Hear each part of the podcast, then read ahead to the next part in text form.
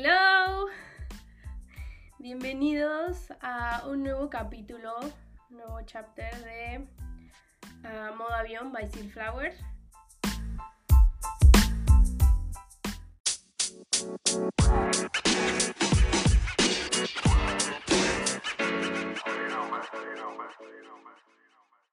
Y bueno, como han visto en el título, este es a vivir fuera, independizarte de pues casa de tus papás.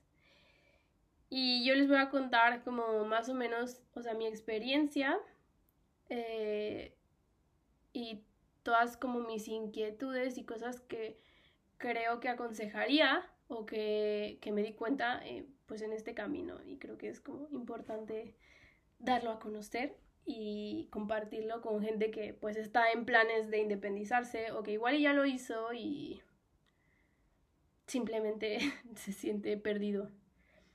Así que bueno, pues empezando con que creo que el tú irte de tu casa, o sea, irte de casa de tus papás, o sea, sí, creo que nadie quiere irse, porque al final del día estás como súper chiflado ahí en tu casa, Em, te tienen súper atendido, hay siempre comida en el refrigerador, todo está limpio, tu ropa nunca la encuentras sucia, eh, o sea, como que vivir en casa de tus papás es un show muy distinto a vivir, o sea, fuera de casa. Y una cosa como muy importante, o sea, fuera de que la idea creo que en común o en general de irse fuera de casa es por fin puedo salir de fiesta, por fin puedo llegar a las tantas a mi casa sin que nadie me esté diciendo o me esté reclamando. Y créeme que cuando te sales de tu casa, creo que es de las cosas que menos como que... No que, disfrut que menos disfrutes, pero que menos terminan siendo como las menos relevantes o menos importantes. O sea, hay como más cosas que aprecias y que te das cuenta que las tienes ahora y no es realmente el salir de fiesta y ponerte borrachísimo todos los días y llegar tardísimo a tu casa. Es el, el menor de los como logros que tienes cuando te vas de tu casa. Y bueno, yo desde mi experiencia, como les decía, y va a sonar súper, yo qué sé, fresa, súper white chican, lo que sea. Pero sí, yo en mi casa la verdad me tenían súper chiflada mis papás, o sea, teníamos una persona que nos ayudaba con la limpieza, entonces la verdad era un súper, súper paro, que yo llegaba a mi casa y mi cama estaba tendida, mi ropa estaba eh, lavada y puesta como en el closet, eh, y, o sea, en general la casa estaba limpia. O sea, yo podía llegar y había comida también, también ese punto es importante porque pues ahora tú te tienes que cocinar, o sea, fuera de casa tú te tienes que cocinar. Y justo como por todas estas cosas, yo la verdad no tenía intenciones de salir de casa de mis papás, o sea, la verdad estaba muy cómoda eh, con ellos, porque al final del día, por ejemplo, yo estaba eh, entrenando para, o sea, entrenando y ya, o sea, haciendo ejercicio. Lo siento, tomé agüita. Em, yo estaba haciendo ejercicio y pues llevaba una dieta. Entonces, como bien saben, la dieta lleva de qué proteína, de qué come pescado, de qué come eh, cosas específicas, come el... Ay, el pan, este ya no me acuerdo cómo se llamaba, pero el pan, ay, Eliseo o algo así, no recuerdo, o sea, el nombre, pero es un pan como que mm, es súper buenazo, o sea, es como cero mil carbohidratos y muy limpio, por así decirlo. Y pues todo esto cuesta dinero. Y gracias a que tú trabajas, tienes como esa independencia de que te puedes como comprar ese tipo de cosas. Puedes salir de fiesta y tú te lo pagas, puedes em, ir de compras y tú te lo pagas. Entonces, por esa parte como que pues yo tenía mi dinero para gastarlo en todo eso y podía comprar todo lo que yo quisiera. Bueno, no todo, pero pues me lo podía pagar yo. Entonces, la verdad, pues yo para qué quería quitarme esa estabilidad, por así decirlo. Y, Y no estaba yo como en búsqueda de irme, o sea, vivir a otro espacio fuera del núcleo de mi familia. Pero bueno, algo que sí es verdad es que yo en la universidad me entró como esta idea de quererme ir a estudiar al extranjero, que creo que todo el mundo la ha tenido, esta idea de es que me quiero ir, aunque sea un año, aunque sea seis meses, me quiero ir a otro lugar a vivir y ver cuál es la experiencia y de qué se trata y cómo es. Y bueno, yo me quise ir a vivir fuera de México y elegí, o sea, me quería venir a España a estudiar. Entonces yo tenía la idea de ir a Madrid a estudiar. Y estuve buscando opciones, estuve buscando escuelas y la verdad es que, o sea, es caro. o sea, pagarte como la escuela y pagarte además tu estancia es muy caro. Y pues yo con lo que ganaba no me podía, o sea, necesitaba ahorrar muchísimo para poder tomar esa opción. Entonces estuve como ahorrando y pidiéndole pues ayuda a mis papás para que juntos pudiéramos hacer como un ahorro y porque yo me pudiera venir. Y bueno, España, sí, España, porque, ah, porque creo que irse de un país ya es un reto grande. Y creo que ya yo llevaba este reto más el reto de salirme de casa de mis papás porque nunca había salido, nunca me había ido a vivir a otro lado, como ya lo dije. O siempre había estado con mis papás y con mis hermanos. Entonces, creo que ya meterle como un tercer reto, que era el cambio de idioma, que por, de por sí, aquí eh, eh, hay cosas que yo pensaba que hablábamos muy parecido y no, o sea, tenemos muchas palabras que no tienen nada que ver, palabras que para ellos no existen y que nosotros usamos, o sea, en Latinoamérica, y al revés, palabras que ellos usan que nosotros en Latinoamérica no usamos. Entonces, y también la parte de que, por ejemplo, yo el inglés uso muchas palabras en inglés o con el acento en inglés y aquí no, aquí es diferente. Entonces, ya ahí fue como una pequeña barrera, no es la gran barrera, pero sí que fue una pequeña barrera. Entonces, volviendo a lo anterior, pues sí, o sea, creo que fue una gran elección porque me ayudó como más un poquito a desarrollarme más fácilmente que si lo hubiera hecho en otro país con la diferencia del idioma. Em, yo cuando vivía en México tenía la idea de que mi hermano, o sea, porque mis hermanos creo que son como unas personas más responsables y más como... O sea, tengo mi hermano que es como mi, por así decirlo, como mi focus, mi... A ver, Silvana, relájate, esto es así. Y tengo mi otro hermano que es como, a ver, Silvana, porfa, o sea, neta, vamos a hacer drama de esto no me lo dice así, pero siempre es como que me intenta hacer reír o me intenta, yo qué sé, sacar algún tema que, que me haga reír. Entonces yo tenía como esta idea de que yo cuando me mudara, donde me mudara, ellos iban a ser los primeros en acompañarme y los primeros en ayudarme y en, el primer escalón que me encontraron, el primer tope que me encontrara, ellos me iban a ayudar. Porque son súper independientes. O sea, mis hermanos a veces cuando yo qué sé, por ejemplo, mi hermano el mayor, o sea, bueno, el que me sigue, uh, a ver, él está estudiando medicina, entonces, pues él, su ropa blanca tiene que estar limpia y no tiene como trillones de ropa blanca para, es, para, pues, cada día ponerse algo diferente.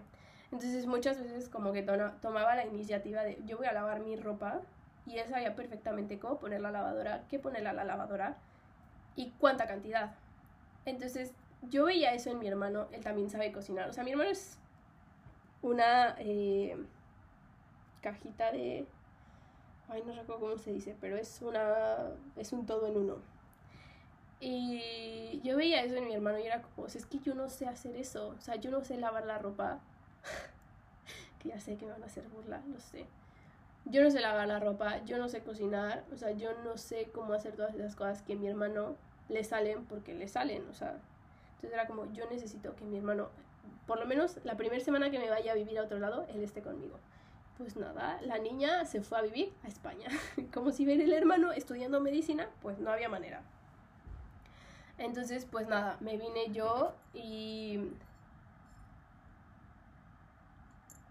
Ay, em, tuve que aprender y me di cuenta de muchas cosas que estando desde el núcleo de la familia o desde la comodidad de la familia no te das cuenta.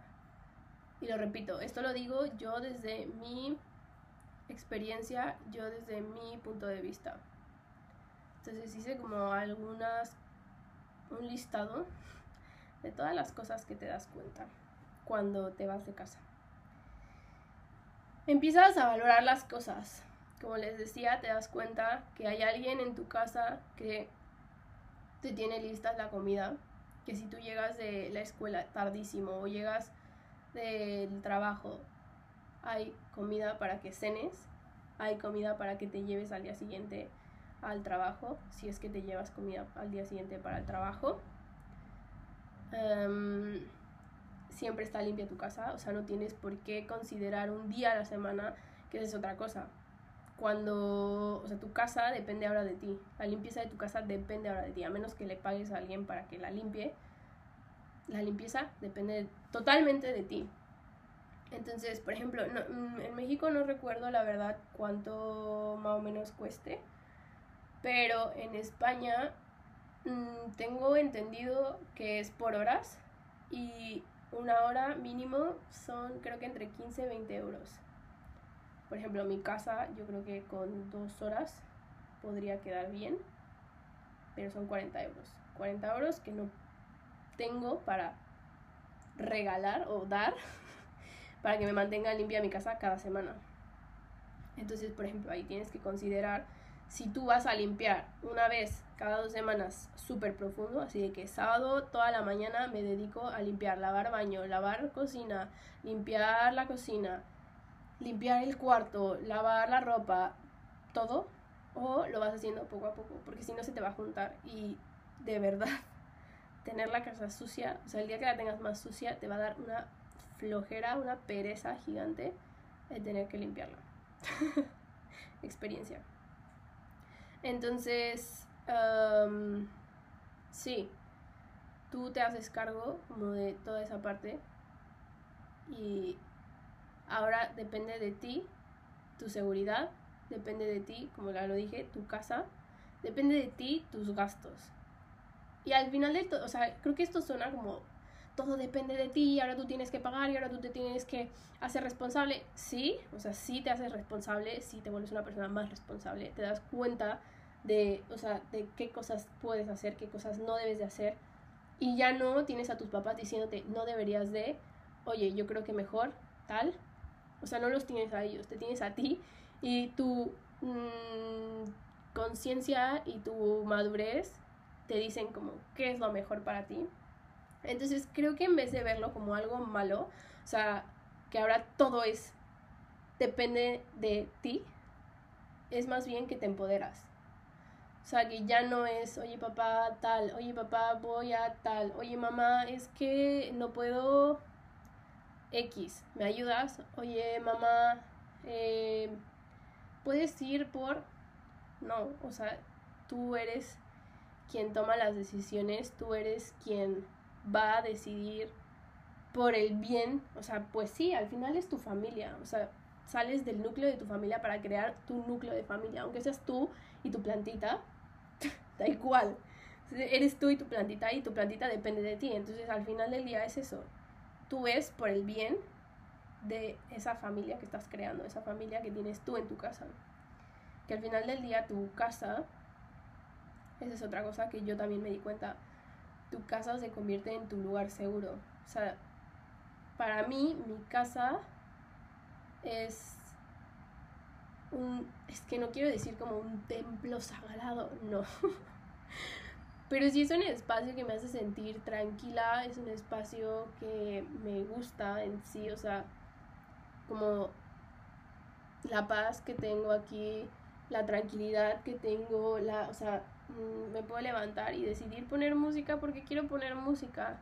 O sea, esta parte sí que suena como medio egoísta, medio, porque tampoco es como que sea súper egoísta, pero ya no hay alguien más con el que estés conviviendo a menos que tenga que tengas roomies, ahí ya es otra cosa. Pero por ejemplo, en mi caso, yo no tengo un roomie que me diga, oye Silvana, ¿sabes qué? Me siento mal, eh, no, porfa no pongas música alta. Eh, oye Silvana, eh, ¿podrías, yo qué sé, mm, no poner la tele tan noche porque me molesta? No sé, o sea, ya tú generas tu espacio seguro dependiendo de cómo te sientas y dependiendo de lo que tú quieras. Tú haces y dejas de hacer las actividades que tú quieras para hacer tu espacio seguro. Yo, por ejemplo, mi espacio seguro es música, velas. Me compré una lámpara que es como, creo que se llama dimeable, o sea que puedes como bajar el tono de luz y subir el tono de luz. Y eso para mí es top, o sea, porque crea como un ambiente súper relajadito y tranquilito. Y eso tipo un viernes por la noche, para mí es perfecto. Em, bueno, eso del espacio seguro. Otra cosa que es muy importante y que nunca, o sea, como que es que a mí la verdad todo esto de irme a vivir sola me cayó el 20 como, bueno, me di cuenta. Eh, no en el momento en el que tomé el avión y me vine para acá, no, me di cuenta hace poco.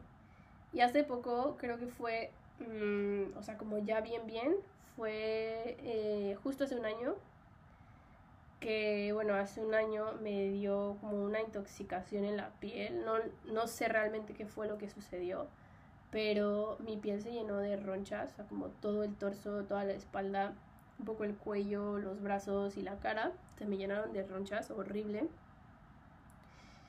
Y no había quien me cuidara en mi casa. O quien me dijera como, oye, yo te pongo crema en la espalda porque evidentemente no puedes llegar a la espalda o es muy difícil. No había quien, ¿sabes? O sea, a mí, como yo veía que esto se ponía peor, las ronchas, no había quien me dijera como, a ver Silvana, eh, venga, no sé, como que echarte porras y decirte que todo iba a estar bien. Que eso, sí, es una frase, todo va a estar bien, sí, es una frase. Pero a veces la necesitas, y más cuando... Mm, o sea, yo por ejemplo cuando mi salud está como en peligro, o que yo me sienta en peligro sobre mi salud, el que me digan vas a estar bien, como que te quita un peso de encima, no todo, pero sí como que te hace sentir seguro, te hace sentir como acobijado, apapachado. Eh, aquí en España lo dicen de otra forma, achuchar pero es otra, es otra cosa achuchar. Achuchar es como abrazar. Pero sí, te, te achuchan. O sea, que te digan todo va a estar bien, tranquila, te achucha mucho. Y después de esto de la piel, al poco tiempo que me recuperé de lo de la piel, me dio COVID. Y no sé los que hayan pasado COVID, cómo lo hayan pasado, pero a mí me dio o sea, este bajón que no puedes, o sea, la energía se te va literalmente a 1% y eso porque tienes que estar, o sea, porque despiertas, ¿sabes? O sea, porque cero pues es, o sea, ni despiertas. Ir al baño, eh, levantarme de la cama, era como, Dios, tengo que hacer esto, o sea, de verdad tengo que levantarme. Entonces, cocinarme era como, o sea, jamás lo voy a hacer. O sea, de verdad no me voy a levantar y me voy a quedar parada frente a la estufa o frente al a cocinar, porque no tengo las fuerzas ni para ir al baño. O sea, ¿de dónde voy a sacar las fuerzas para cocinar? Entonces, ahí que agradezco mucho que una amiga me ayudó a comprar el súper, me compró fruta, me compró agua y ya con eso sobreviví esos días porque aquí, no sé si en otros lados, pero aquí por lo menos tenías que estar encerrado hasta que te dejaran que podías salir. Entonces no podía ir a hacer el súper.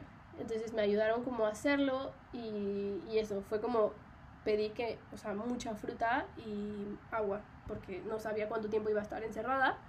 Y como no tenía ganas de levantarme a hacer nada, pues la fruta, o era como fácil, ¿sabes? Vas, agarras una manzana, vas, agarras un durazno o un pomelo y te lo comes. creo que pomelo no era, eh, no era la palabra, pero bueno, porque pomelo es toronja.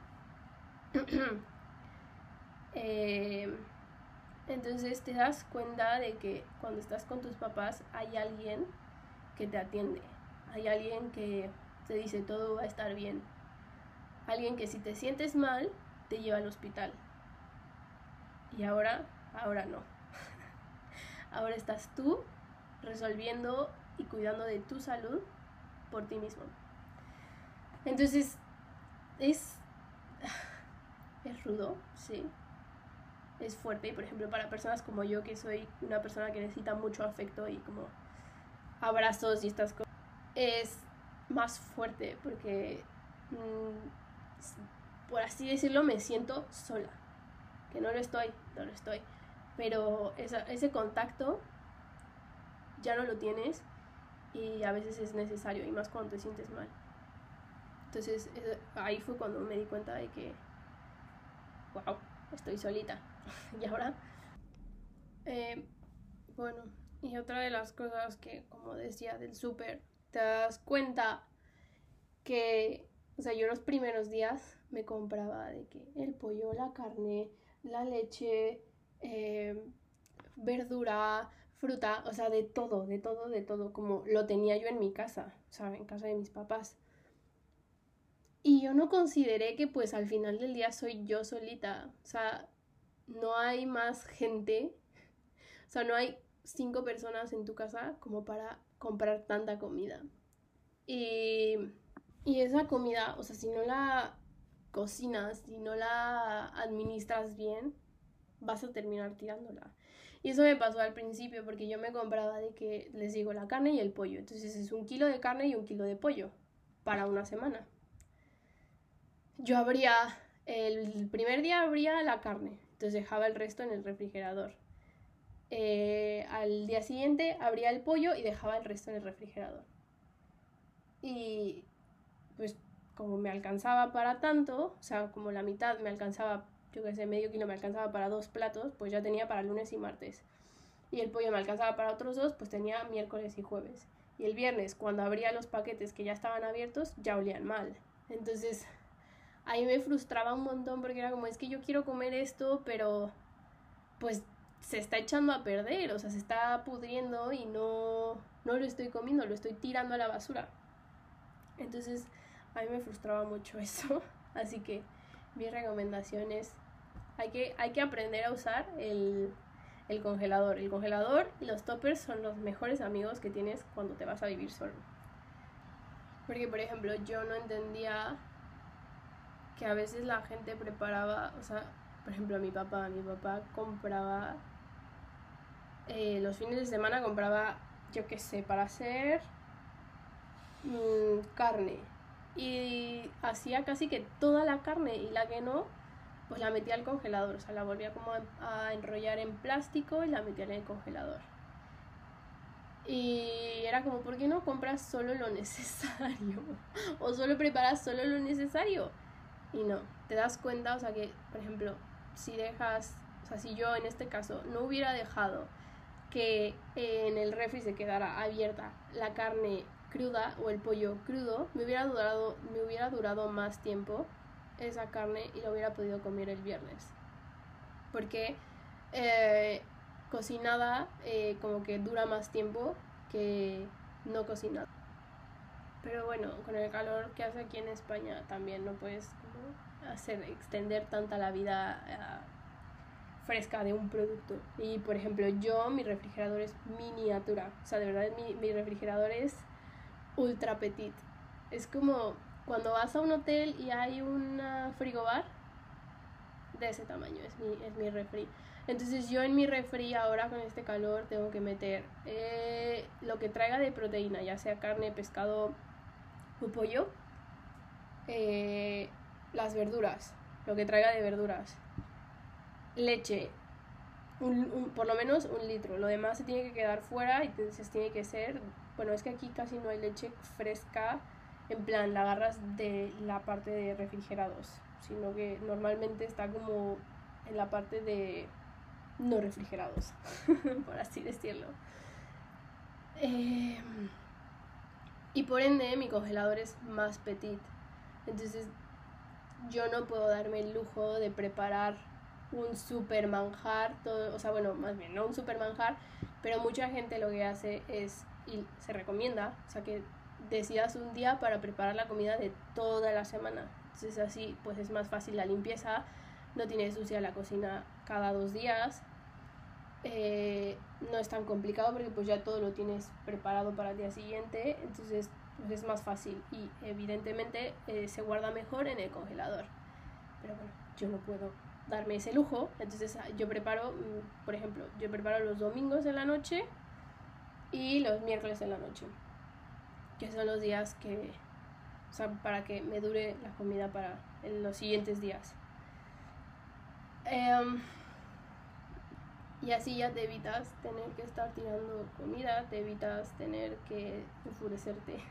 Porque yo de verdad me enfurecía. A mí no me gusta tirar la comida a la basura, me parece como muy egoísta. O sea, yo tengo comida y mi privilegio me da para tirarla. Pues no, no me gusta. Eh, bueno, es otra de las cosas que aprendes al estar solo, aprender a cocinar aprender a cocinar, mm, básicamente. O sea, no puedes estar viviendo de delivery todos los días, no puedes estar pidiéndote cada día hamburguesa o sushi o yo en mi caso poke, me encanta el poke. No sé si todos lo conozcan, pero es como tipo un sushi, pero sin preparar, o sea, mm, un bowl donde hay arroz y hay ingredientes, atún, salmón, mango, aguacate, lo que sea. Entonces, mm, a mí me encanta. Me parece excelente comida. y podría comerlo casi que diario, pero tampoco puedo porque aparte es muy costoso.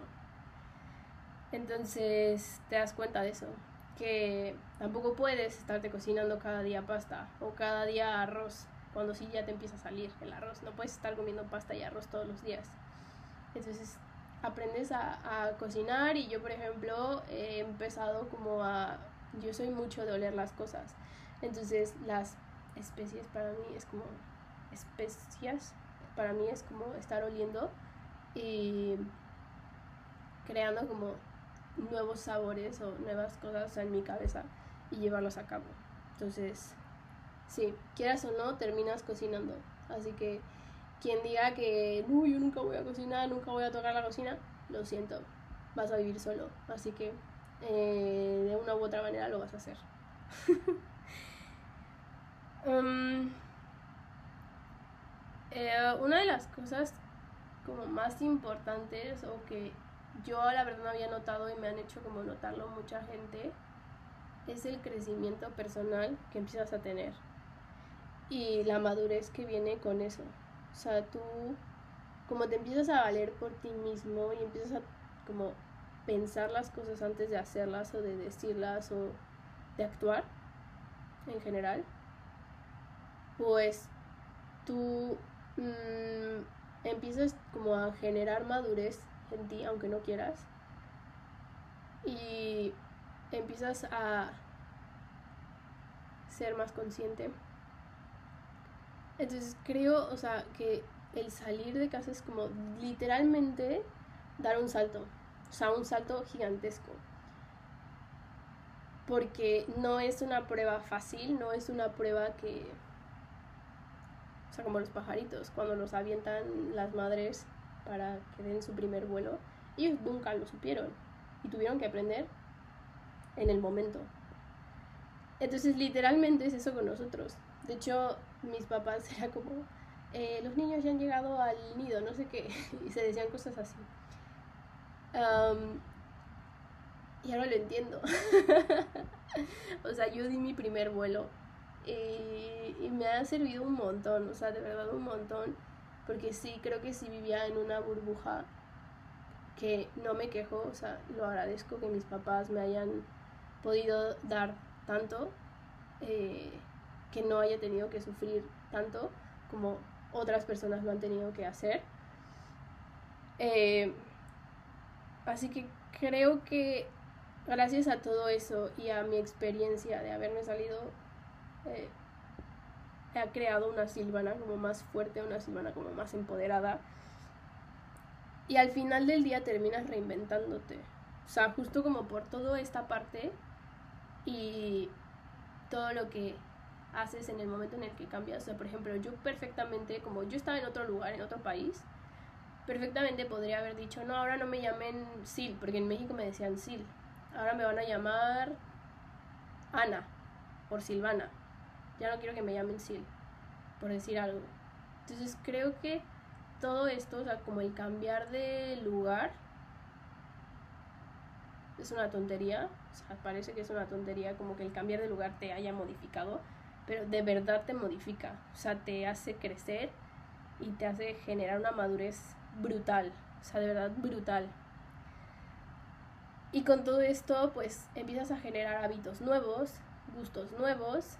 Ah, yo, por ejemplo, en mi caso, eh, mi acento se modificó. O sea, yo nunca, creo que yo nunca había tenido como un acento muy marcado en México. No era una persona que, por ejemplo, creo que lo que he notado mucho es que las groserías que decimos en México son palabras que aunque no nos gusten, o por ejemplo yo ya no lo veo así, pero aunque pareciera que es como grosero, en otros lugares nos ubican por eso. O sea, al decir no mames, güey, eh, ¿qué otra cosa me han dicho? Como pinche pendejo, es, esas son como súper de México y como yo nunca las usé, pues tampoco tenía como, o sea, tampoco las uso aquí. Y al final del día me fui adaptando al idioma y a la forma de hablar de aquí, porque pues es una de las cosas que vas haciendo al final, o sea, te adaptas al lugar en el que estás. Y creo que ahora estoy justo en ese punto en donde en España me dicen como es que tú sigues hablando como mexicana, pero que que no, yo yo me escucho diferente. Y en México me dicen, "No, es que tú ya hablas como española." Y no, o sea, estoy en ese punto en medio en el que no sé ni, ni, ni con quién hablo, ni de qué hablo, ni qué acento uso, ¿sabes? No lo pienso, simplemente hablo. Y, por ejemplo, últimamente sí he tratado de como ser más consciente de no usar la S, que es lo que hacen aquí. O sea, porque en realidad la para México, evidentemente esto es para México, información. Aquí les enseñan que la Z lleva un sonido, la C lleva otro sonido y la S lleva otro sonido. Por eso es que suenan así cuando hablan. Con porque tienen diferente sonido. Pero bueno, eso ya lo hablaremos después. Pero sí, al final del día, pues tú terminas adaptándote y agarrando cosas nuevas para crear como esta reinvención de tú mismo, de saliendo de casa de tus papás, dar ese paso. Ah, una cosa súper importante que creo que nadie se da cuenta o que nadie la piensa o que es como, ay, es que salirme de casa de mis papás es súper sencillo. Yo me quiero salir de casa de mis papás porque me molestan mucho. Me taladran mucho con que salgo demasiado de fiesta. Perfecto, tú salte de tu casa. Salte de casa de tus papás. Pero, a que tú no sabes que se tiene que pagar el agua. Y eso ya, eh, o sea, es dinero de tu nómina que hay que quitar que si el agua, que si quieres internet en tu casa para ver Netflix, para ver videos, para pues el internet. Que si quieres teléfono, el, celular, el móvil, hay que pagarse el móvil también, o sea, el servicio de, internet en tu, en tu teléfono. Ah, que si quieres tu agua calientita, en su caso será eh, gas o eh, luz, en mi caso. En mi caso es luz. Todo, o sea, mi casa va con luz y con agua. Entonces también es la luz, el agua, el gas, el teléfono, el internet. Em, y todas estas cosas son cosas que tú no sabías que se tenían que pagar. Igual aquí, por ejemplo, tienes que pagar, al final del año tienes que pagar el servicio de recogida de basura. O sea, todo eso es dinero que tú crees que vas a usar en fiestas o que tú crees que vas a poder usar en comprarte cosas. No, es dinero que hay que pagar por estar viviendo aparte, por estar viviendo solos, o sea, en tu casa, en tu espacio. Es dinero que hay que pagar. Y creo que nadie lo considera. O sea, yo la verdad cuando me vine a vivir sola, como que sí tenía idea que se tenían que pagar o sea, muchas cosas, pero no cuánto y cuántas cosas había que pagar. O sea, era como que consciente de que el agua, la luz, pero no era consciente de que el internet pues también hay que pagarlo. O sea, no, no está por arte de magia. Mi teléfono también hay que pagarlo. No, no puedo recibir llamadas y hacer llamadas sin así porque sí. Entonces, es importante que antes de independizarte hagas bien tus números y veas más o menos, o sea, cuánto cuesta eh, cada servicio que tendrías tú en tu casa. Bueno, no que tendrías, que tienes en tu casa. Y ver si con eso, más el alquiler y la renta, eh, puedes tú pagar todo eso. O sea, porque de verdad no es solo me salgo de casa de mis papás y pago un departamento, pago un piso eh, y ya está. O sea, no. Hay que hacer un montón de cosas y hay que hacer un montón de trámites que por ejemplo yo también tuve que hacer, poner a mi nombre, eh, yo qué sé, la luz, poner a mi nombre el servicio de agua. O sea, son trámites que hay que hacer y que como que creemos que es muy sencillo y no, o sea, es literalmente dar el paso de adultez. O sea, yo ya me siento adulto y es horrible porque mi niña interior quiere ser feliz. Entonces sí, hay que ser consciente de todos los gastos y como que literalmente hacer una lista de cuáles son los gastos más o menos cuánto tendremos que pagar de cada uno de ellos. Em, es que hice una lista y... Vale, otra cosa. Yo aquí en España hay como esta ventaja, la verdad no estoy segura si en México lo hay, que no lo creo, la verdad dudo mucho que, que lo haya, pero aquí, por lo menos en España, sí que tienes esta, la oportunidad de alquilar o rentar un departamento, piso, em, amueblado o sin amueblar. Y te hace el paro de la vida. O sea, no saben qué es.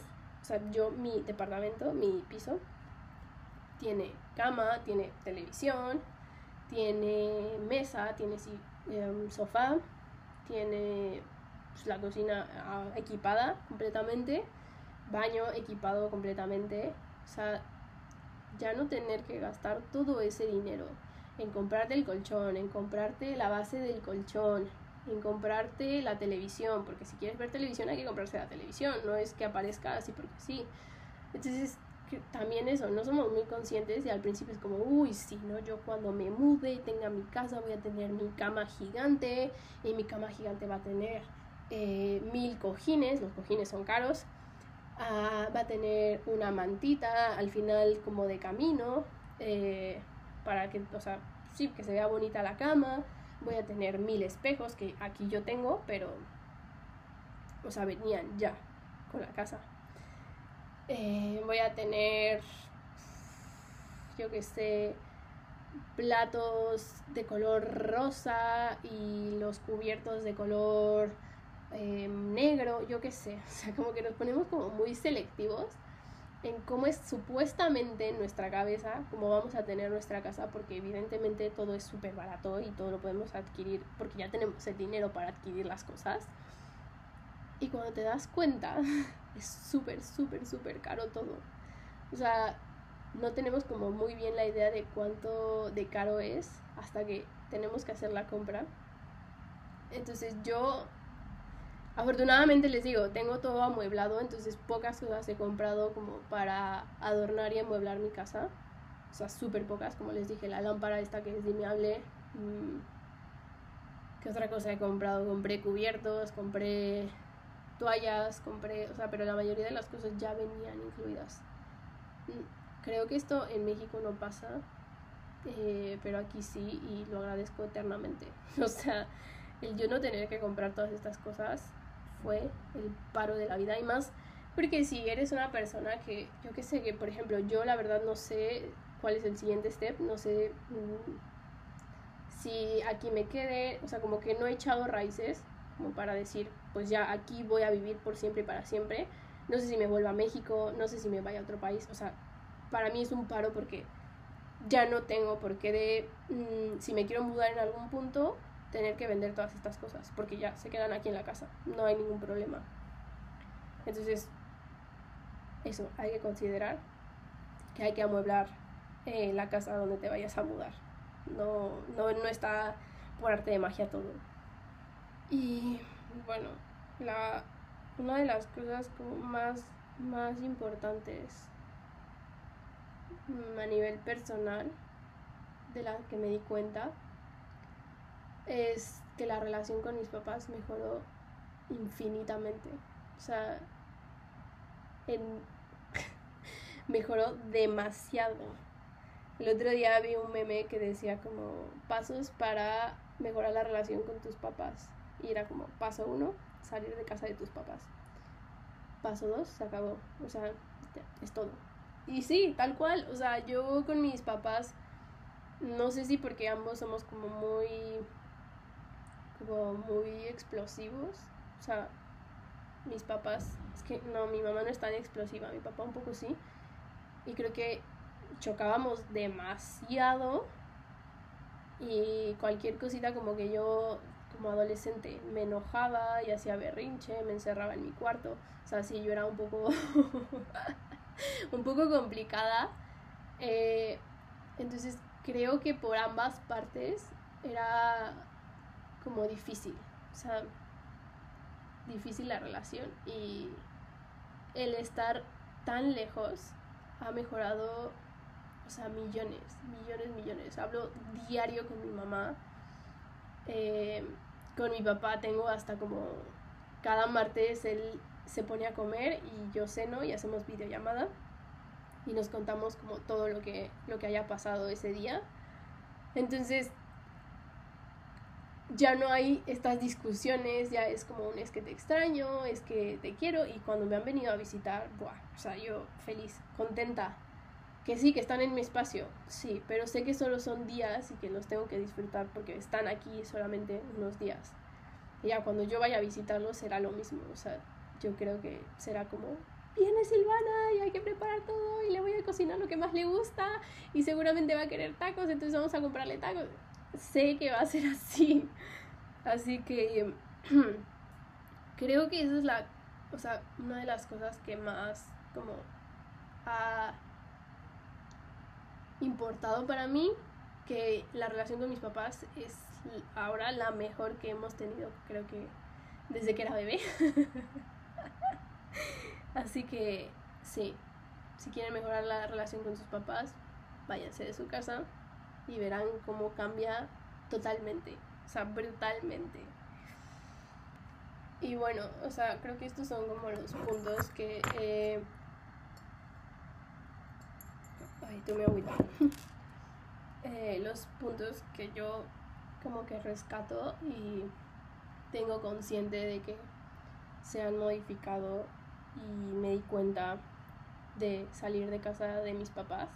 Seguramente hay más y me los pueden hacer saber en mi Instagram, que por cierto no lo dije en el pasado podcast, pero tengo un Instagram y un TikTok eh, lo pueden ver escrito en el título, bueno, no en el título, en la descripción del podcast porque es un poco complicado. Para Instagram es silf, C-I-Y-L-F, punto lower, silflower, pero bueno, tuve que dividirlo. y para TikTok es sil.flower, ahí es más fácil. Eh, pero bueno, para que me vayan a seguir y sigan viendo como el contenido que estoy preparando para los podcasts, que ahí igual haré como algunas tipo de encuestas o preguntillas para que también me hagan saber pues qué opinan y sus comentarios que me ayudarán para que o sea, el contenido tenga como más cosas y no solo sea yo desde mi experiencia, sino que sea la experiencia de más gente y que podamos dar mejores consejos y la gente pueda de otros, desde los zapatos de otros. Así que, pues nada, eso es todo por este episodio. Este episodio fue un poquillo más largo, evidentemente. Pero bueno, hablé de muchas cosas y más o menos sí, me, o sea, me gustaría que fuera así un poquito largo para, no sé, iremos viendo qué tal va la cosa. Pero bueno, eso es todo. Eh, espero que tengan un bonito día y les mando muchos besos y muchos girasoles. Bye.